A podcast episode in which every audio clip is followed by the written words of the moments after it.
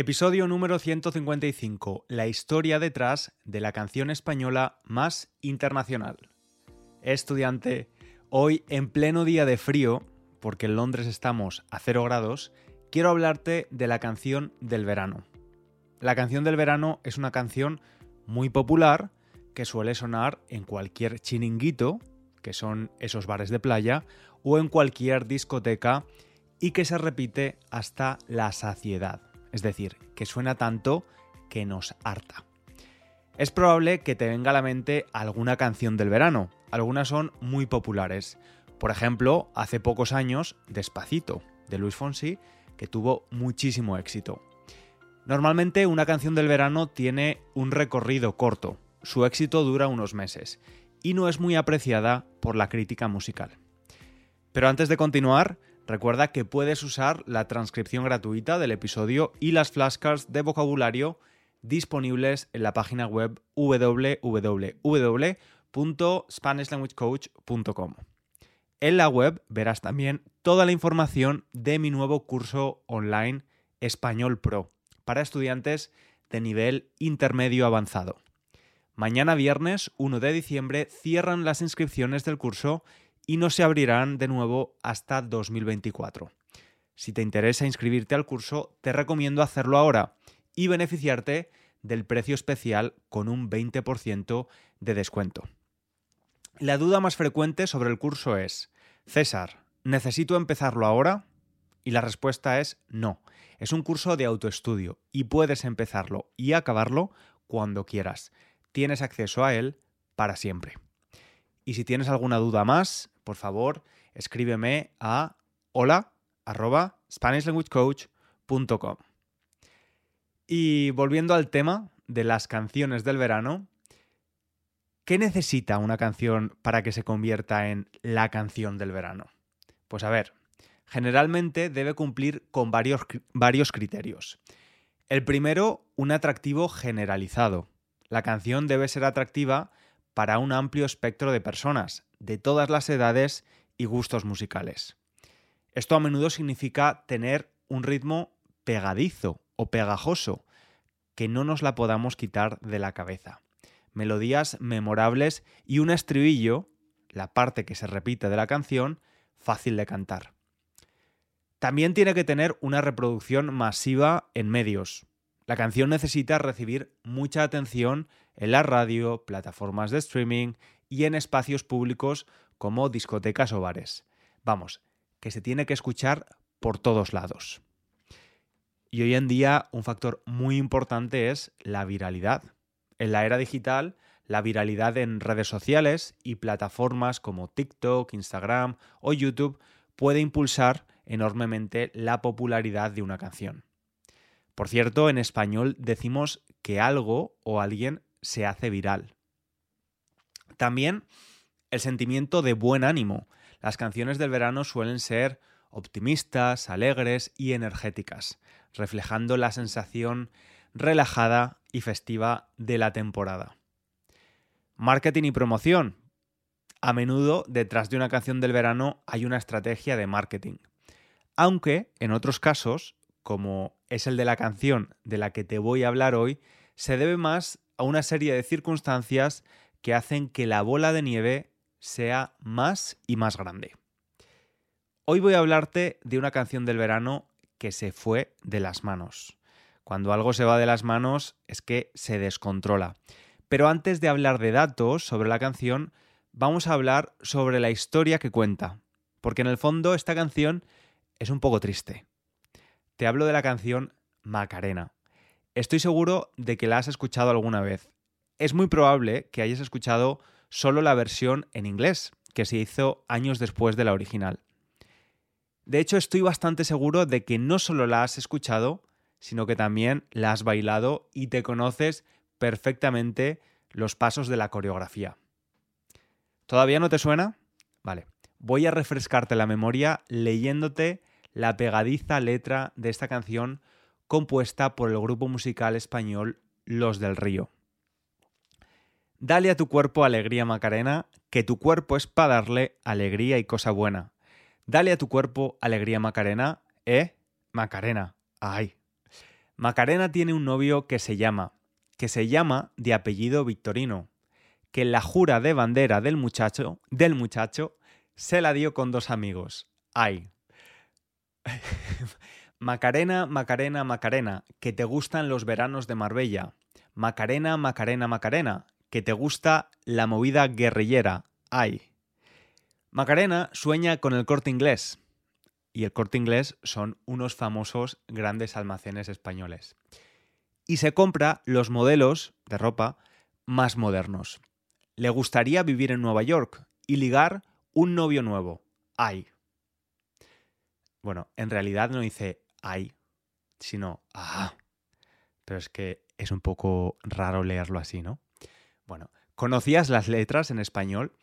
Te lo digo porque yo he escuchado la versión en inglés en las que la, en las que la voz de una mujer se pone en el papel de Macarena y explica por qué hizo lo que hizo. La verdad es que cuando yo era pequeño y escuchaba la canción, que me sabía de memoria, no entendía alguna de las cosas que decía. Y es probable que tú tampoco las entiendas. Te voy a dar un poco de contexto. Esta canción se compuso en 1992 y el servicio militar en España, o la mili, como la llamamos en España, fue obligatorio para los hombres hasta 2001. Y habla de un chico al que, mientras está haciendo el servicio militar obligatorio, su novia le fue infiel. O como dice la canción, Macarena, su novia, se la dio con dos amigos. ¿Y por qué sabemos que el chico estaba haciendo el servicio militar? Pues porque la canción dice que Macarena cometió su infidelidad en la jura de bandera del muchacho. La jura de bandera es la expresión pública, individual y cívica de lealtad hacia España y los españoles. Es una promesa que se hace por voluntad propia de defender los intereses colectivos de España. Es una ceremonia donde las personas que juran la bandera le dan un beso. También hay que decir que la canción es un poco burlona. Se burla o se ríe del novio de Macarena, pues dice que este chico se apellida Vitorino. Y parece un juego de palabras con una famosa ganadería de toros bravos, de toros para torear, conocidos por su bravura, que se llama Victorino. ¿Y qué tienen los toros? Cuernos. La novia lo engañó con dos de sus amigos, le puso los cuernos, o sea, Vitorino llevaba cuernos. Como he dicho, la canción dice, se la dio con dos amigos. Dársela a alguien es poner los cuernos. Y sobre la expresión poner los cuernos hay varias teorías. Una encuentra su origen en la Edad Media con el derecho de perna, el derecho del señor feudal a abusar sexualmente de las nuevas esposas de los campesinos la noche de su boda. Para señalar que se está consumando este abuso, se colgaba en la puerta del domicilio del matrimonio unos cuernos de ciervo. También hay otra teoría con origen en los pueblos vikingos, pero parece que esta no está muy clara. No se sostiene mucho. Y cuando una teoría parece que no tiene mucha base, mucho fundamento, decimos que no se sostiene. Y la tercera teoría, está mucho más antigua, tiene que ver con la mitología griega, pues Pasifae fue infiel a su marido, el rey Minos, con un toro blanco. De esta relación nació el Minotauro, y esto también explicaría la relación de los cuernos con la infidelidad. Y hablando de cuernos y expresiones, otra expresión que usamos mucho en español y que también existe en inglés es coger el toro por los cuernos cuando nos enfrentamos a una situación de forma directa. La historia de Vitorino y la de su novia Macarena, algo despreocupada y que pasa los veranos en Marbella, una zona exclusiva de la Costa del Sol, en el sur de España, ha tenido más de, atención, 4.000 versiones en forma de canción. Es la canción española más internacional. Realmente, pensar en cómo se hizo tan viral sigue siendo un poco misterioso. ¿Se debe a un golpe de suerte? ¿A su ritmo pegadizo? Lo cierto es que fue un fenómeno, fenómeno viral incluso antes de que empleásemos ese concepto de viralidad. Y vamos a empezar hablando de sus compositores e intérpretes. Los intérpretes son Antonio y Rafael, que forman el dúo Los del Río. Ellos son de un pueblo cercano a Sevilla, que se llama Dos Hermanas. Y ellos, aunque no son hermanos de sangre, son casi hermanos también. Llevan trabajando juntos desde que eran adolescentes y ya pasan de los 70 años. Tuvieron bastante éxitos en la década de los 60, 70 y 80 del siglo pasado.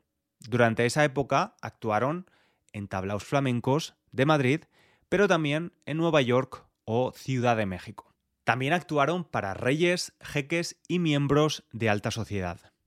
Pero su boom llegó en los años 90 de la mano de la novia de Vitorino, Macarena.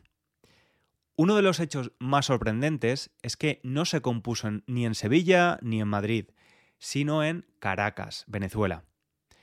Hemos dicho que los del Río eran muy populares entre las personas de alta sociedad y fue precisamente en una actuación en casa del empresario venezolano Gustavo Cisneros cuando de forma espontánea surgió el principio de lo que sería un éxito internacional.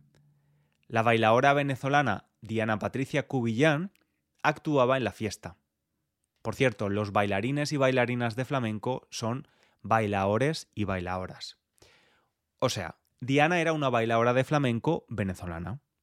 Y parece que hizo una gran actuación. Y los del río, para piropearla, para decirle algo bonito, un piropo, improvisaron. Dale a tu cuerpo alegría, Magdalena. Y tampoco sé decirte por qué la llamaron Magdalena en lugar de Diana. Tal vez no sabían su nombre o tal vez venía mejor para la composición musical.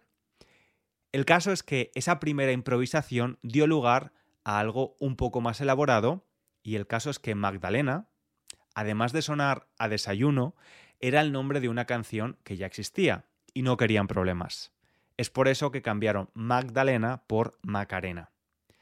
Por cierto, las magdalenas son los muffins, por eso decimos que suenan a desayuno. En España forman parte del desayuno de muchas personas. De vuelta de esa fiesta flamenca, en las que improvisaron las primeras líneas de La Macarena, terminaron de escribir la letra en cinco minutos en el hotel donde se alojaban. Pero posteriormente hubo alguna modificación. Como hemos dicho, Magdalena pasó a ser Macarena.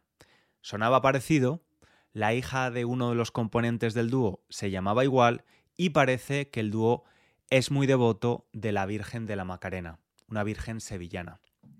Y es que muchos nombres de mujer españoles están relacionados con la Virgen. Más allá del obvio María, encontramos Carmen, Pilar, Amparo, Rocío. El éxito de esta canción con nombre de Virgen es increíble. En 1996 fue número uno en la lista Billboard durante 14 semanas consecutivas. Bill Clinton se marcó su baile en el DNC, el Comité Nacional Demócrata, ese mismo año. La coreografía también se bailó por los 50.000 asistentes a un partido de los Yankees. Sonó en la final de la NBA en los Juegos Olímpicos de Atlanta y a este lado del charco, del Atlántico, el Papa Juan Pablo II les invitó a actuar en el concierto de Navidad de la Ciudad del Vaticano. Es que llegaron a ser número uno en los cinco continentes. Es muy fuerte. Eso sí, ¿recuerdas que la canción surgió en una actuación flamenca? Pues la versión que realmente triunfó fue un remix, el de Bayside Boys, y es que segundas partes a veces sí que son buenas, o al menos exitosas. Es probable que Bayside Boys entendiera mejor lo que se esperaba de una canción del verano para el público estadounidense. En 1997, los del Río fueron los encargados de animar el espectáculo antes del comienzo de la Super Bowl en Nueva Orleans y en 1998 actuaron en la final de la Copa de Europa de Fútbol celebrada en Ámsterdam. La canción se ha seguido escuchando, de hecho se han hecho muchísimas más versiones. Para darte un ejemplo, en 2021 el rapero estadounidense Tiga creó una versión de la canción que incluye a los dos componentes del grupo original, de hecho salen en el vídeo musical, y vídeo que tiene casi 200 millones de reproducciones, por cierto. Y yo me he quedado con la boca abierta después de escuchar esta canción. No sé si los dos componentes de Los del Río saben lo que dice la canción, porque es casi una descripción de una película pornográfica, pero bueno. Vemos que el éxito, nos guste o no la canción y la coreografía es innegable. ¿Y qué ha pasado durante estos más de 30 años con los protagonistas? Pues los del Río siguen haciendo giras por el mundo, llevando sus nuevas canciones y también la Macarena, como no. Y parece ser que para el próximo año se prepara un documental sobre ellos y sobre esta canción. ¿Y la musa? Diana Patricia. Pues llegó a actuar para los Clinton, hizo anuncios publicitarios y cumplió su sueño de abrir su academia de baile en Caracas, Venezuela. Como son todos los grandes éxitos, siempre hay controversias. Y yo, escuchando entrevistas del dúo musical por un lado y de la bailaora por otro, me he dado cuenta de que no hay muy buen rollo entre ellos. No tienen buena relación. Puedes imaginar que la Macarena ha sido la gallina de los huevos de oro para mucha gente. Ha generado mucho dinero. En una entrevista, Diana Patricia se quejaba de que no había recibido suficiente crédito por ser la musa que había inspirado la canción. Y también buscando información por quién creó la coreografía, me han, me han sorprendido las contradicciones. Los del Río dicen que fueron ellos quienes la crearon en su visita al Papa en Roma. Pero en otra entrevista con Diana Patricia, ella dice que fue ella quien la inventó. ¿Quién sabe, estudiante? En definitiva, Macarena ha sido la canción en español más vendida de la historia de la música a nivel mundial. Su universalidad hace que esta canción se pueda bailar en la función de fin de curso de unos niños de 5 años, en los últimos minutos de la fiesta en una boda, cuando muchos invitados van piripis, un poco borrachos, en una campaña electoral y básicamente en cualquier contexto alegre. Es una canción que genera mucho buen rollo, la verdad. Y yo espero que hayas disfrutado de la historia y hayas aprendido un poquito de español, estudiante, y te espero en el próximo episodio. Un abrazo muy grande.